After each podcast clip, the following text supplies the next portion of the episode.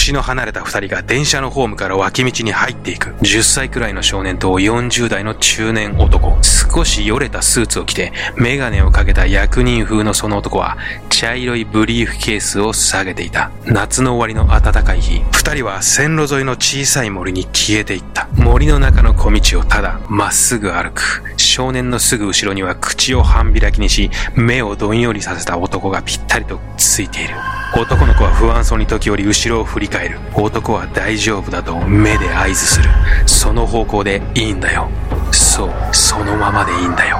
次の瞬間、男の目に光が宿り、狂乱状態となった男は規制を上げながら少年を後ろから押し倒す。少年が声も出せずにいると男は彼の服を引きちぎるように脱がし始める。少年は大声を出すが男に殴られる。声が出ない。また殴られる。体を折り曲げ、苦悶の表情を浮かべるが男は殴るのをやめない。次の瞬間、少年の首にナイフが突き立てられた。すぐには痛みを感じない。1回、2回、3回、10回、20回と無数に振り下ろされる冷たさの中で少年は絶命した。アンドレイ・チカチロ、ロシア初世界最悪のシリアルキラーである彼は、12年間で52人の少年少女を殺害しました。後半中には悪病し、犠牲者遺族を嘲笑うかのような発言を繰り返したチカチロ。しかしその素顔は意外ながら我々の印象とは全く違ったものでした。チカチーロはなぜ12年間も警察の手から逃げられたのか、そこには驚愕の事実がありました。今日は赤い切り裂き魔アンドレイ・チカチーロにプロファイリングだ。眠れなくなっても知らないぜ。さて、いよいよこの男をやる時が来ました。気合入れすぎて動画が結構長くなっちゃいました。以前からリクエストを頂いてたのでいつかはと思ってました。歯科治療はですねその残虐性と12年間にわたって捕まることがなかったというその運の強さが特筆すべき点かと思います。犠牲者は少年少女がほとんどです。この男の犯行の動機は非常にはっきりしていまして全ての行為が自らの性的不能を解消させるため性的不能を満足させるためのものなのです。血を見ることによってってしか性的不能を満足させることができない。それがこのチカチーロという男なのです。彼は結婚もして子供もいますけども、そんなことは一切関係なく、おびただしいほどの犠牲者の数を出しています。ただこの地下チーロというとこう人と目を合わせることができなかったり非常に小心者な一面もあるわけです。ふてぶてしさはあまりなくどちらかというと緻密で小心者で計算高い狡猾な男といった感じです。地下チーロの犠牲者はほとんどが目を潰されていました。ナイフによって目が潰れていました。警察は当初それは地下チーロが自分の犯行を示すための何かしらの印のようなものだと考えていました。地下チーロ曰く実際はそうではなくてただ被害者と目が合うのが怖かったから。だから相手の目を潰したと、そう言っています。ですので、このチカチロという男、よく使われる写真や映像などでは、明らかに精神異常者のような顔をしていますが、実際はそんなことはなくて、あれは彼が裁判中に自らの心神喪失を訴えるために作り出した演技なわけです。チカチーロの本性はそんな狂った人間ではなく、しっかりと理性を持って残虐な行為を行っていたということになります。その点が逆に言えば非常に恐ろしい点です。あとはチカチーロが12年間警察から逃げ切れたしっかりとした理由があるのですが、それは動画内で触れてますので、ぜひご確認ください。それでは行きましょう。1992年4月14日、ロシアのロストフ地方裁判所において正規の裁判が始まろうとしていました。ロシア国内で12年間にわたり9歳から31歳までの少年少女52人の犠牲者を出した男、アンドレイ・チカチーロの裁判はロシアの地方裁判所には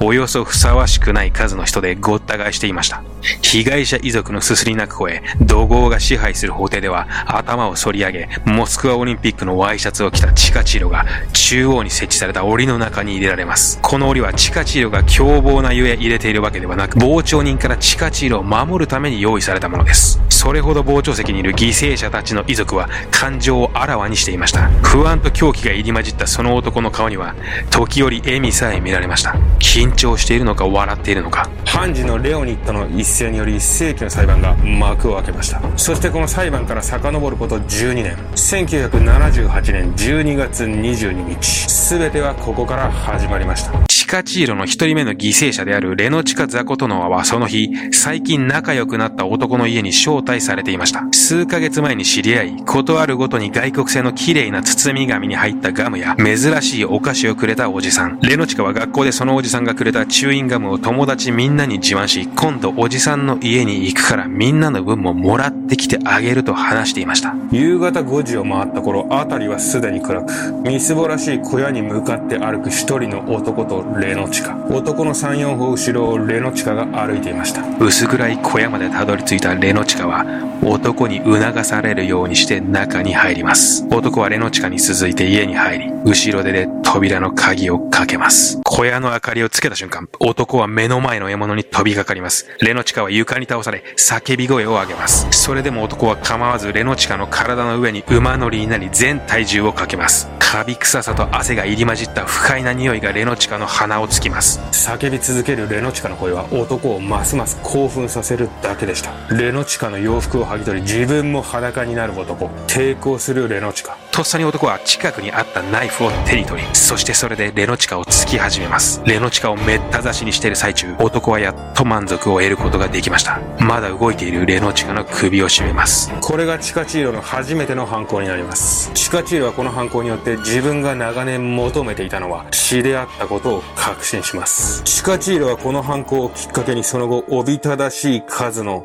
殺戮を繰り返すようになります。我に返ったチカチロは動かなくなったレノチカを近くの川に流して処分しようと思い立ちます。自分の衣服を整え慎重に確認します。結婚はないか、不審な点はないか。このチカチーロという男、犯行初期にはこういった慎重さを見せますが、後期になりますとだんだんとそのガサツさが目立つようになっていきます。ただ彼の観察力、洞察力は犯行の全期間において目を見張るものがあります。そしてこの時チカチーロは大きなミスを犯してしまうのです。さらにこのミスによって今となっては信じがたいことですが、レノチカがチカチーロの唯一にして最初で最後の犠牲者になる可能性があったのも事実なのです。それはレノチカを運ぶ途中で遺体を抱え直したチカチーロが残した結婚でした。向かいの家の玄関先でレノチカの遺体を持ち帰るために下ろしてしまった時、雪の上にレノチカの結婚が残ってしまったのです。このミスによってチカチーロは本来ならすぐに逮捕されるべきでした。しかし、チカチーロの悪運は恐ろしいほど強すぎたのです。その2日後、レノチカの遺体が川から上がります。警察は捜査の過程である目撃者にたどり着きます。グレンコアは事件当日、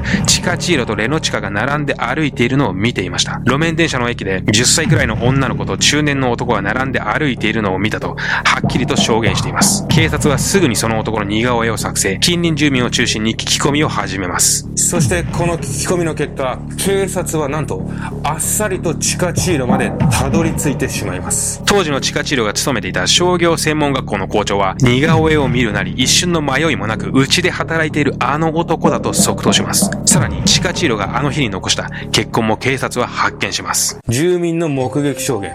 職場の上司の証言、被害者の結婚、これだけの証拠があれば、地下チールを問答無用で犯人だと確信できそうですが、当時のソビエトの警察はそうではなかったようです。もちろん地下チールはこの件について、警察から参考人として5回も尋問を受けてますし、その度に地下チールは挙動不審になり、大量の汗をかき、辻褄の合わない証言を繰り返していました。しかし、目撃者のグレンコアによる面通しは一度も行われず、校長のもとにも警察は二度と現れませんでした。結局地下チールは逮捕されずそのまま放免されているのです。なぜでしょうか？警察はこれだけの証拠がありながら地下チールを釈放しているのです。ここで連続殺人を終わらせるのは十分可能であったにもかかわらず。チカチーロの職場の校長が後日警察に事件のことを問い合わせると、警察は妙なことを言い始めます。この事件に関しては、真犯人はすでに逮捕された。真犯人はすでに塀の中にいるから、安心してくださいと。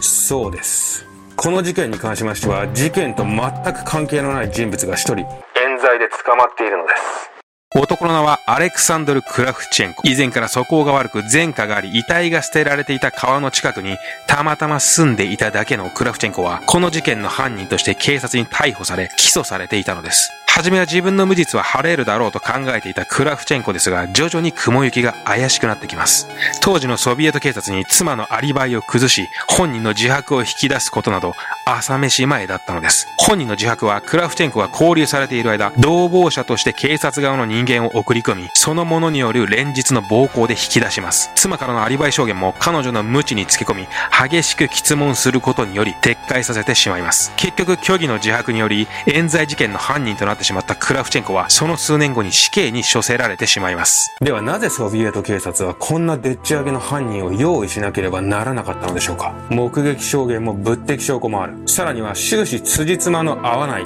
証言を繰り返すチカチーロという立派な犯人候補がいたのにもかかわらず、なぜこれがこの事件の最大の謎であり、現時点でも明確な答えはありません。ただこの点についていくつか考え方があり、おそらくこの見解が最も真実に近いのではないかと思います。それはチカチーロには有力なスポンサーがついていたというもの。チカチーロのバックには厄介なスポンサーがいたのです。具体的にはチカチーロはソビエト政府と何らかのつながりのある人間だった可能性が非常に高いとされています。チカチーロがそういった属性の人間だからこそ警察の追及から逃れることができた。こう考えるのが最も自然な考え方かと思います。現にチカチーロは事件の1年前に警察への情報提供者としてフリーの契約を交わしているのです。さらに過去に軍に所属していたこともあるチカチーロは KGB の特別通信員として活動していた過去もありました。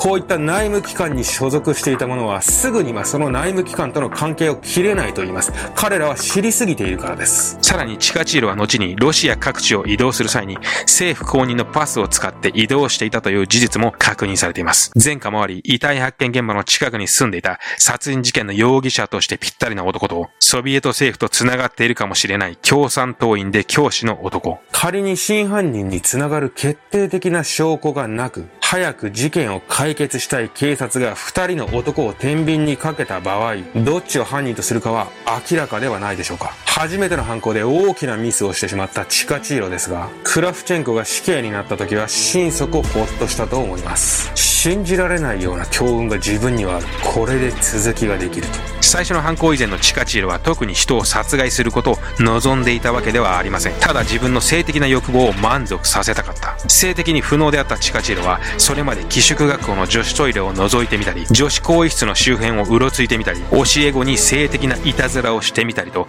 必ずしもチカチールの性的衝動は殺人とは結びついてはいませんでした。ただ、初めての殺人でチカチールは目覚めてしまったのです。ああ、そうか。血を見れば自分は満足できるんだと。自分が長年求めていたものはこれなんだと。ここら辺でチカチーロのパーソナリティについても触れておこうかと思います。チカチーロは非常に頭が良く、52人の犠牲者の当時の服装や顔、現場の正確な位置まではっきりと覚えていたと言います。新年になるとチカチーロは昨年殺害した犠牲者の数をこれまでのものと合算して数え上げ、祝杯を上げていたと言います。チカチーロにとって犠牲者の数とは戦争によって撃墜した鉄器の数と同じような扱いだったわけです。チカチーロの人格は自分が今いるステージをしっかりと把握した上で演じられていました。一つ目は家族のために働き、家族思いの普通の男としての人格。二つ目はおぞましいことも平気で行うシリアルキラーとしての人格。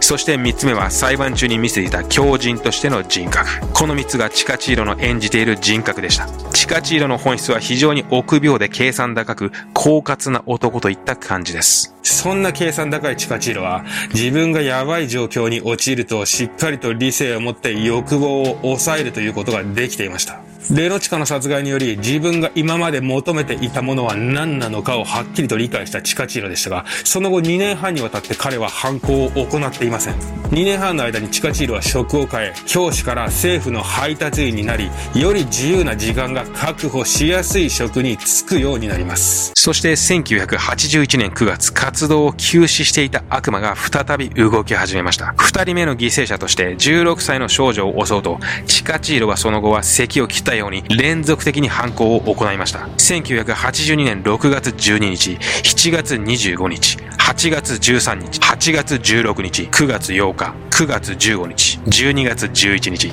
1983年は8件、1984年は15件もの犯行を行っています。チカチーロは犯行日を記録していたわけではないのです、全ての日付が正確とは限りませんが、おびただしい数の少年少女たちが道路脇の植林帯、郊外の公園、小さな森に消えていきました。チカチーロのブリーフケースの中には常にナイフがあり、そのナイフを使った犯行がほとんど全てでした。考察によったものは1件しかありません。チカチーロの犯行の手口はひどく野蛮で信じがたいほどおぞましいものでしたナイフでめった刺しにした上舌乳房正規そのものを切断し子宮を引きずり出しその場でその部分を食べていました中にはまだ命があったままこれらの行為を行われた犠牲者もいますチカチーロの犯行で最も恐ろしい点は彼が犯行を重ねるにつれ彼自身が人体に詳しくなりより悪魔的な方法を取るようになっていったという点です。どこをどう傷つければ絶命し反対に生かし続けることができるのか。チカチーロは熟練の職人並みにこの方法に長けていきました。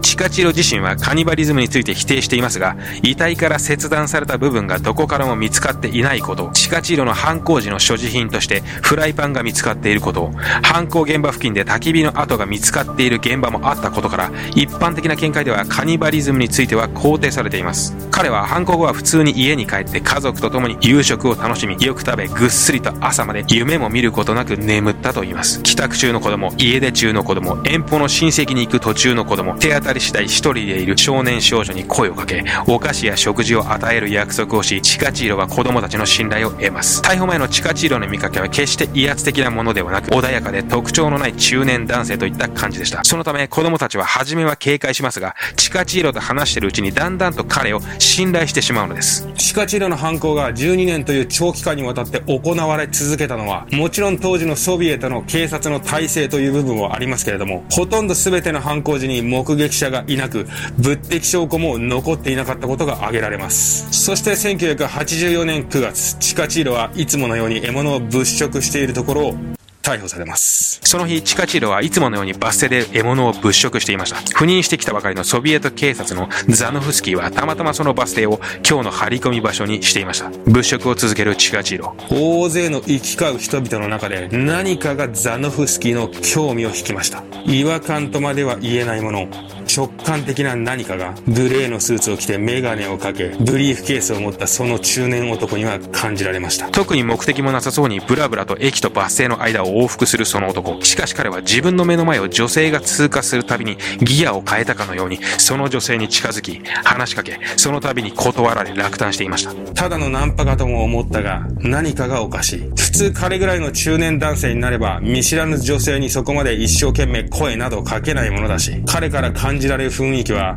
ナンパ男のそれとは明らかに違っていましたあと数分で仲間と交代の時間が迫っていました。話しかけるべきか。ザノフスキーは逡巡した後、男を呼び止めます。すみませんちょっといいでしょうかザノフスキーの方を振り返った男はその場に凍りつき視線を泳がせ始めます男は明らかに動揺しています何かあるザノフスキーは男をよく観察します身分証明書を見せてくださいしかし男の ID カードとパスポートとビジネスパスは完璧なものでした。男の身分証明書には特に不審な点はない。ただ何かが気になる。もっともザノフスキーにはこれ以上その場に男の足を止めておく術はありませんでしたそのまま男を解放して去っていく男の姿をじっと見つめ続けますザノフスキーはここら辺では珍しいチカチーロという名字を復唱しながら初めに感じた違和感の正体を考えていました2週間後、ザノフスキーは再びバス停で同じ男を目にします。この2週間、バス停や駅などで様々な男に話しかけ、見てきたが、すぐに2週間前に自分が話しかけたあの男、チカチーロだと分かった。しばらくバス停をブラブラしたチカチーロは、空港行きのバスに乗り、2つか3つ目の停留所で降り、また反対方向のバスに乗り込む。明らかにおかしい。2時間以上もバスの乗り降りを続け、目的もなくあちこち歩き回っては、女性や少女に声をかけまくる。すっかり日が暮れると、バス停で座ったまま居眠りを始め、数時間後に起き出し、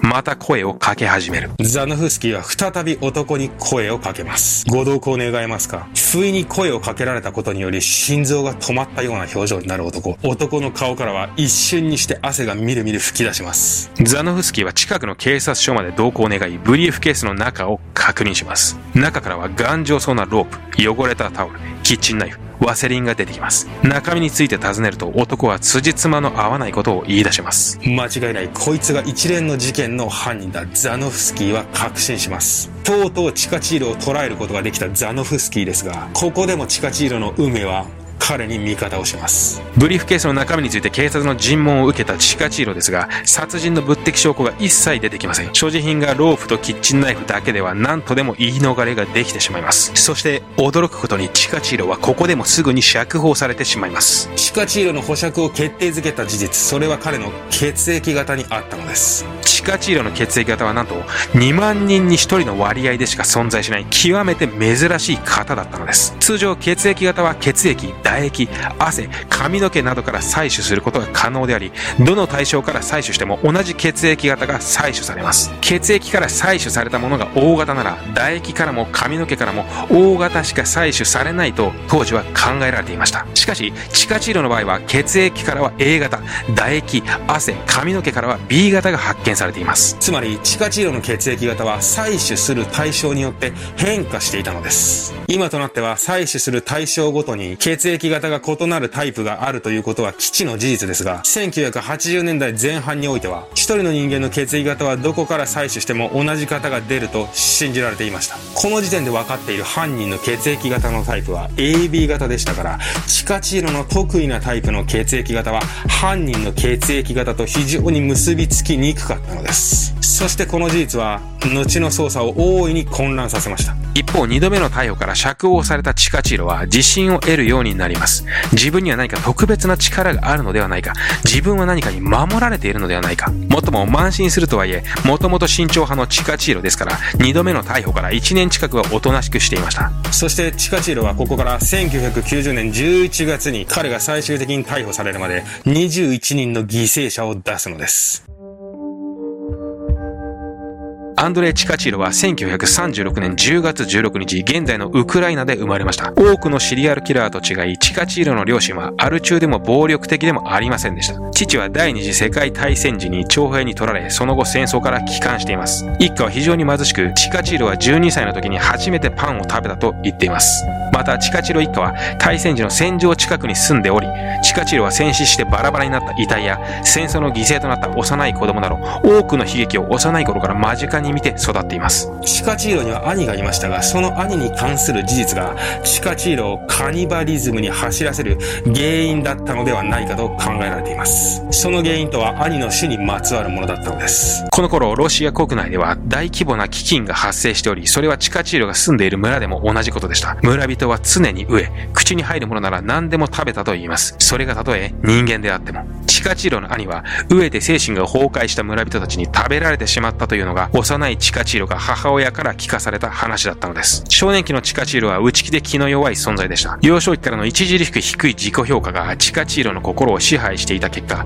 女性に対しては気になるけれど話しかけることができない。そんな感情を持って育ちました。中学生になりチカチーロは勉強で一番を目指すようになります。そしてこの頃からチカチーロは抑えきれない異性への興味や衝動を勉強に打ち込むことで解消しようともしていました。モスクワ大学への進学を夢見ていたチカチーロでしたが試験の結果は不合格となってしまいますそして1955年、チカチーロが19歳の時、彼は初体験のチャンスを得ますが、彼自身の不能のため初体験は失敗に終わります。若い二人はその後3度チャレンジしましたが、全てうまくいきませんでした。その後二人は別れることになります。チカチーロはその後やはり自分が生きていく道は仕事と勉学以外ありえないと考えるようになり異性への興味を強く封印することになります次の年、チカチーロは徴兵に取られます。そこで軍事上の秘密を扱うようになり、KGB との接点ができるようになります。この KGB との接点がチカチーロにとって、後に重要なポイントとなっていきます。軍を除隊後、チカチーロは妹の友達である3歳年下のフェニアと結婚します。結婚後もチカチーロの性的不能は回復することはありませんでしたが、それでも何度か稀に成功することがありました。その結果がチカチーロの娘、リューダであり、その4歳年下の息子、ユラの誕生でした。この頃、チカチーロは大学の通信教育を受けるようになり、昼間は通信技師としての傍ら、夜は勉学に励むという、後のチカチーロからは想像もできないような生活を送っていました。器用で内気な性格のチカチーロでしたが、結婚もし二人の子宝にも恵まれました。では、チカチーロはどこで道を間違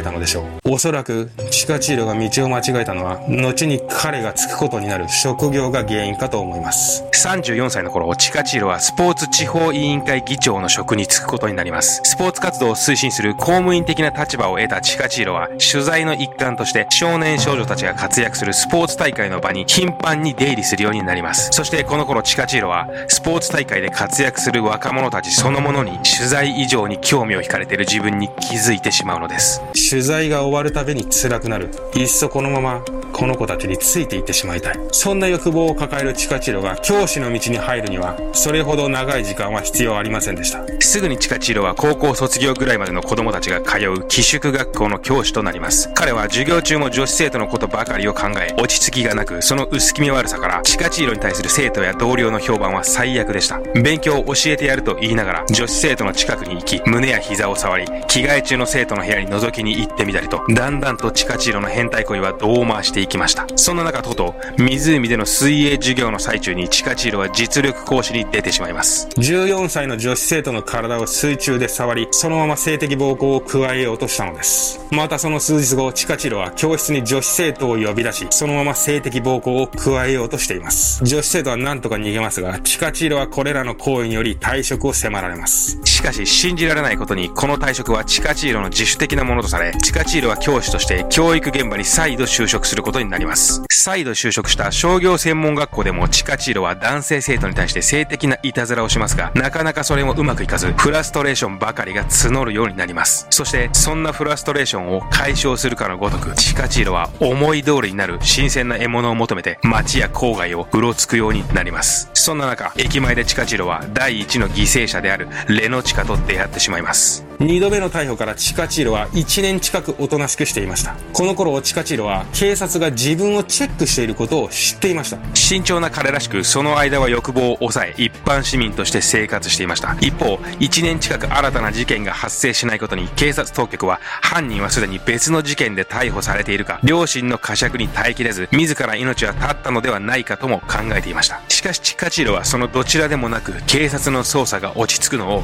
待っていたのです。1985年チカチーロがまた動き出します。この頃のチカチーロの興味は少女から少年に移っていました。専門学校で発散できないフラストレーションを解消するかのように少年たちに狙いを定めています。1990年、この年はチカチーロが自由でいられた最後の年になります。この年の犠牲者数は8人、そのうち6名が少年です。ただ、地下チーロの悪夢もいよいよこれで終わりとなります。1990年11月、地下チーロはかねてより捜査をしていた KGB によって自宅付近で逮捕されます。仕事を終えて自宅に帰ったタイミングでの逮捕でした。この様子は警察により撮影されていました。地下チーロは警察署に連行されている間、一言も話さず抵抗する素振りも見せませんでした。12年間に及ぶ悪夢のような連続殺人はこうして幕を閉じました。逮捕後、チカチーロは初めこそなかなか罪を認めませんでしたが、日が経つにつれ徐々に事件の全貌を進んで話すようになります。52件の犯行をほとんど詳細に覚えていたチカチーロが唯一恐れたもの、それは同房の囚人による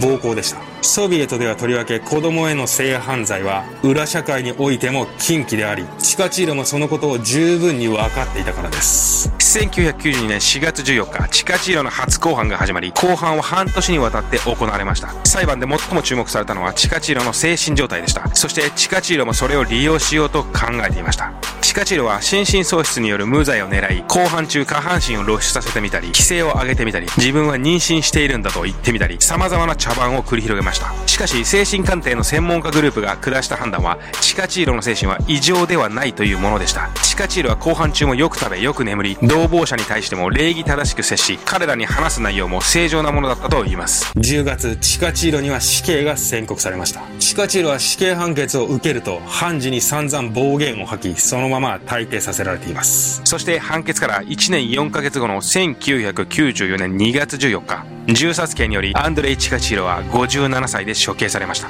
チカチーロの家族はその後、身分を変え、氏名を変え、どこか遠い町に移り住んだと言います。いかがだったでしょうか？地下治療に関してはですね、他にですね、彼は本当に悪魔だったんではないかと、そういう一種オカルト的な視点からの話もありますので、それはまた別の機会にお話しできればと思います。次回はちょっと短めのやつで、ニッキーがもしかしたら登場するかもしれません。それではまた。